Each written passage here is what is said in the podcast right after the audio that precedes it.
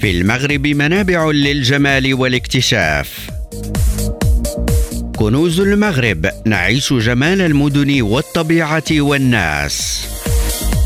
كنوز المغرب متعة السفر عبر الأثير في مناطق المغرب الجميل. ريم راديو تأخذكم في مسارات سياحية رائعة. مرحبا بكم مستمعينا الكرام. في حلقة جديدة من كنوز المغرب. اليوم كنوز المغرب غادي يحط الرحال في واحدة من أروع المناطق بجبال الأطلس المتوسط بجهة فاس مكناس وبالضبط بالقرب من مدينة بولمان.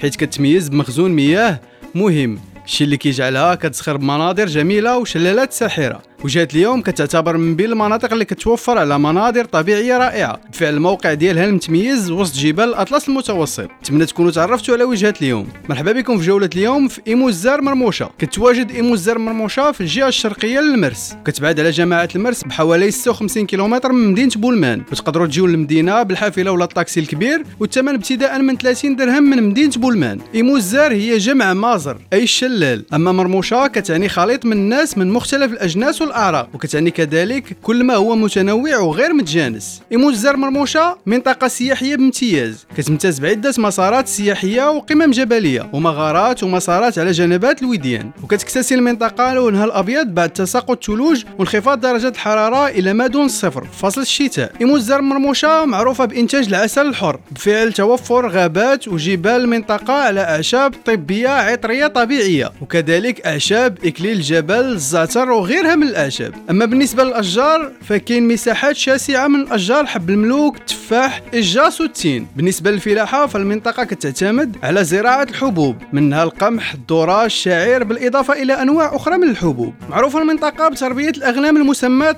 رأس سمحضيت وكذلك الماعز البلدي اللي كيعتمد على الرعي في الجبال والغابات وكيتغذى على الأعشاب الطبيعية. ومعروفة المنطقة بصناعة الزربية المرموشية اللي كانت مشهورة على الصعيد الوطني في فترة الثمانينيات. إلا كنتم من عشاق التسوق والأسواق الأسبوعية. ففي المدينة كيتنظم سوق أسبوعي يوم الثلاثاء اللي غادي تلقاو فيه مجموعة من المنتوجات المحلية بالإضافة إلى الخضر والفواكه والملابس بمختلف الأصناف. من بين المناطق السياحية المعروفة بها المنطقة شلال الشرشوره اللي كيشكل متنفس لسكان المنطقة والمناطق المجاورة وخاصة في فصل الصيف. وكتنتعش السياحة خلال موسم الصيف نظرا للإقبال المتزايد للزوار على السياحة في أحواض الشلال. وبحيراته اللي كتنتشر بمحاذاة المصب. إلى ايتو بغيتو تغداو فكاين مطاعم ومقاهي في المدينة. كيقدموا أطباق مختلفة الخفيفة والتقليدية والثمن كيختلف على حسب الطلب ديالكم. بالنسبة للمبيت كاين دور ضيافة محلية مجهزة بشكل ممتاز لاستضافة زوار المنطقة والثمن ابتداء من 150 درهم للشخص الواحد. هنا غادي نكون وصلنا لنهاية جولة اليوم في مدينة إيمو الزر مرموشة. نتمنى تكونوا تمتعتوا بجولة اليوم. نتلاقاو الحلقة المقبلة باش نكتشفوا منطقة جديدة من كنوز المغرب.